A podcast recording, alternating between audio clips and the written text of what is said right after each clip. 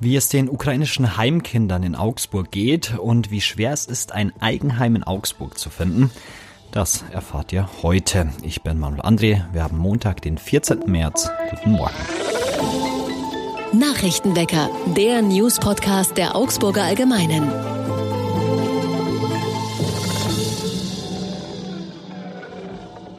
Die ukrainischen Heimkinder, die inzwischen in Augsburg sind, starten mit dem Deutschunterricht. Seit einer Woche leben die geflüchteten Kinder und Jugendlichen eines ukrainischen Heims in der Augsburger Jugendherberge. Nach der anstrengenden Flucht haben sie in der vergangenen Woche erst einmal ankommen können. Diese Woche beginnen die ersten Vorbereitungen für einen Schulbesuch. Für den Jugendamtsleiter Joachim Herz war der vergangene Sonntag ein bewegender Tag. Große Sorgen hatte er sich die Tage davor gemacht, ob die Kinder und Jugendlichen samt ihrer zwei Betreuerinnen wohlbehalten in Augsburg ankommen würden. 29 Kinder und Jugendliche, die zwar erschöpft, aber augenscheinlich in gutem Zustand waren, konnte er schließlich willkommen heißen. In der vergangenen Woche haben Corona-Tests, ärztliche Untersuchungen und erste persönliche Gespräche stattgefunden. Sie machen einen stabilen Eindruck, es gibt kein Anzeichen eines Traumas, doch das zeigt sich oft auch nicht sofort, erklärte Joachim Herz. Für die Kinder und Jugendlichen, die eine Grundschule oder weiterführende Schule besuchen könnten, wird es Sprachunterricht geben. Sie sprechen ihre Alltagssprache Russisch und benötigen im Alltag nun wieder Strukturen. Der Verein Baumallianz kritisiert die zuletzt stattgefundenen Baumfällungen entlang der Spickelstraße am Neubach. Das Gewässer zwischen dem Hochablasswasserwerk und der Mündung in den Hauptstadtbach dient den Augsburger Kanuten als Übungsstrecke neben der eigentlichen Olympiastrecke. Dort fällte die Stadt zuletzt in größerem Ausmaß vom Eschentriebsterben betroffene Bäume und schnitt auch dazwischenstehende andere Baumarten. Teile des Areals zwischen der Olympiastrecke und der Spickelstraße sind kaum wiederzuerkennen. Die Baumallianz erklärte am Freitag, dass Baumfällungen entlang von Wegen im Stadtwald vollkommen nachvollziehbar seien. In puncto Sicherheit könne es dort keine Kompromisse geben. Man frage sich aber, ob die Nutzung des Neubachs für Wassersportler so überhaupt rechtens sei. Da es sich um ein Naturschutzgebiet handelt, müsse es eine Ausnahmeregelung für den Trainingsbetrieb geben, so die Auffassung der Baumallianz. Auch was die Toranlagen für das Kanuslalomtraining betrifft, müssten diese genehmigt sein.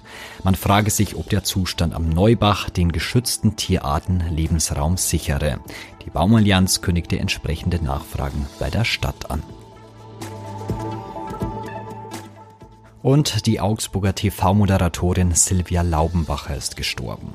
Das Leben ist verrückt, aber ich hatte ein sehr gutes. Mit diesen Zeilen hat sich Silvia Laubenbacher vor einigen Tagen von Menschen, die ihr nahestanden, verabschiedet. Die bekannte TV-Moderatorin starb in der Nacht auf Samstag an Krebs. Die heimtückische Krankheit, von der sie hoffte, sie besiegt zu haben, war zurückgekehrt. Silvia Laubenbacher starb in ihrem Zuhause in München. Ihr Mann und die beiden Kinder waren bei ihr. Mit ihrem Ehemann war sie vor wenigen Jahren nach München gezogen. Zuvor hatte die Familie in Bobingen im Landkreis Augsburg gelebt. Zu dem Familienhaus gehörte ein riesiger Garten mit alten Bäumen. Silvia Laubenbacher mochte die Gartenarbeit, erfreute sich an Blumen, kochte selbst geerntetes Obst ein. Von ihrer Leidenschaft für die Natur konnten sie auch die Zuschauerinnen und Zuschauer des Regionalfernsehsenders ATV überzeugen. Gebürtige Augsburgerin führte durch die ATV-Sendung Gartenträume.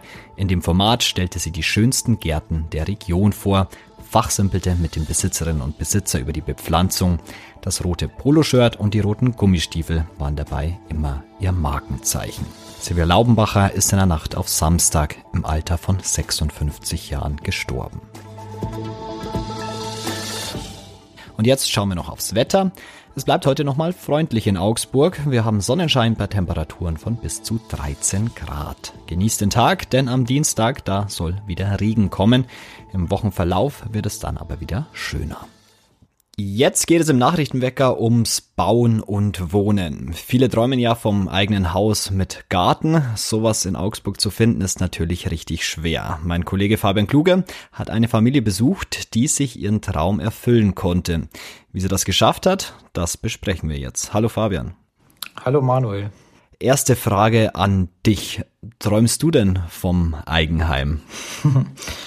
ja, sehr gute Frage. Ähm ich muss dazu sagen, ich bin habe meine Kindheit in einem klassischen Einfamilienhaus äh, auf dem Land verbracht, wohne jetzt mittlerweile seit fast sechs Jahren mitten in der Großstadt in Augsburg in der Stadtwohnung. Ich muss sagen, es hat beides seine Vor- und Nachteile. Im Moment gefällt es mir aber zur Miete in der Stadtwohnung schon noch ziemlich gut. Es ist ja relativ schwierig, so ein Eigenheim zu finden, sage ich mal.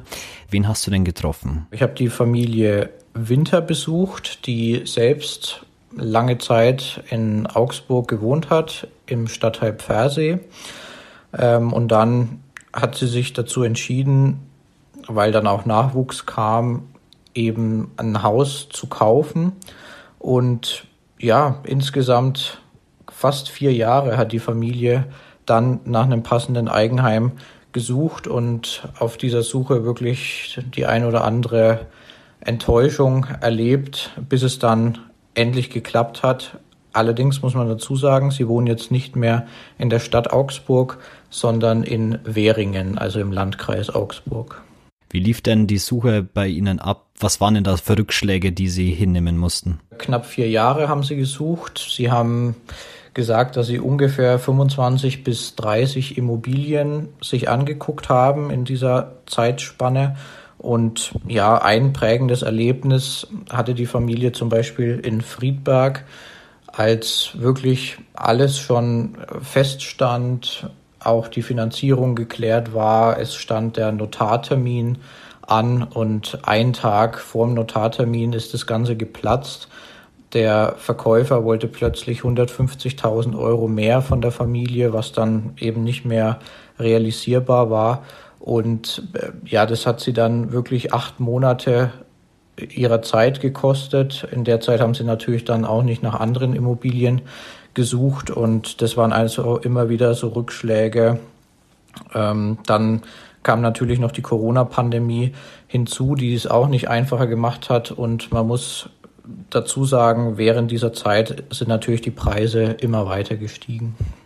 Hm, du hast die Immobilienpreise jetzt schon angesprochen. Wie haben sich denn die in Augsburg in den letzten Jahren verändert? Ja, da habe ich noch mal ein paar Zahlen rausgesucht, die, glaube ich, ziemlich eindrücklich sind. Wenn wir mal ins Jahr 2011 zurückspringen, da hat der Quadratmeter einer Eigentumswohnung in Augsburg 1800 Euro gekostet und im vergangenen Jahr hat der Quadratmeter 4200 Euro gekostet. Also man kann sagen, in den vergangenen zehn Jahren ähm, hat sich da der Quadratmeterpreis von Eigentumswohnungen mehr als verdoppelt. Ähm, und auch das Gebus-Institut, ähm, das den Immobilienmarkt analysiert, ähm, hat mir Zahlen mitgeteilt, dass sich auch die Kaufpreise für Häuser in den vergangenen zehn Jahren also nahezu verdoppelt haben. Ähm, dazu kommen natürlich die gestiegenen Baupreise jetzt in den vergangenen Jahren durch die Corona-Pandemie. Also das sind schon deutliche Preisanstiege, die es natürlich nicht einfacher machen, eine Immobilie zu finden. Gibt es denn sowas wie Tipps und Tricks, wie es mit dem Eigenheim doch klappt? Hast du da was rausfinden können?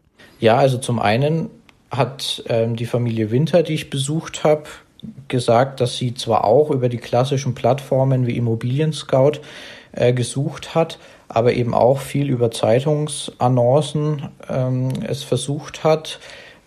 Der Hintergrund ganz einfach, sie haben äh, darauf spekuliert, dass es entweder alleinstehende ältere Menschen oder auch ältere Ehepaare gibt, ähm, denen ihre Immobilie zu groß äh, geworden ist, die sich verkleinern wollen. Und das ja, hatte tatsächlich auch relativ großen Erfolg. Also es waren schon hauptsächlich tatsächlich ältere Menschen, die sich dann auch bei Familie Winter gemeldet haben. Ansonsten ähm, hat mir ein Experte vom Immobilienverband ähm, den Tipp gegeben, dass man eben jetzt schon noch ein Haus sich kaufen kann, da die Zinsen also immer noch sehr niedrig sind man muss halt wissen, wir sind gerade in der Boomphase, das heißt, die Immobilienpreise sind natürlich hoch, aber die Zinsen immer noch niedrig und deshalb empfiehlt zum Beispiel der Experte vom Immobilienverband ein langes Finanzierungsmodell abzuschließen mit ähm, einem stabilen Zinssatz. Man muss sich aber auch ehrlicherweise eingestehen, äh, auch da wird man als, ich sage mal, Normalverdiener und Normalverdienerin mehrere Jahrzehnte einfach abbezahlen, die Immobilie. Mehr dazu gibt's bei uns auf der Seite nachzulesen. Den Link findet ihr in den Show Notes. Danke, Fabian, für das Gespräch. Gerne, Manuel. Und jetzt werfen wir noch einen Blick auf die Ukraine. Bei einem russischen Angriff auf einen Militärübungsplatz rund 15 Kilometer von der polnischen Grenze entfernt wurden mindestens 35 Menschen getötet und mehr als 130 Menschen verletzt.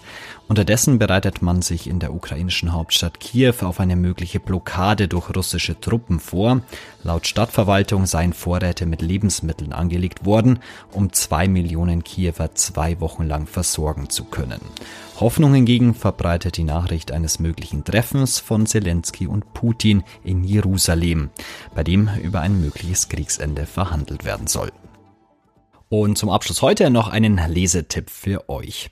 Wisst ihr eigentlich, was eine Inspizientin macht oder ein Requisiteur? Damit eine Inszenierung am Theater gelingt, müssen viele Menschen zusammenarbeiten. Vier Mitarbeitende hat mein Kollege Quirin Hönig bei ihrer Arbeit besucht. Wenn ihr also mal einen Blick backstage werfen wollt, dann schaut in die Show Notes. Dort findet ihr den Link zum Artikel. Das war's für heute mit dem Nachrichtenwecker. Danke an Fabian Kluge für das Gespräch. Ich bin Manuel André und wir hören uns morgen wieder. Ciao.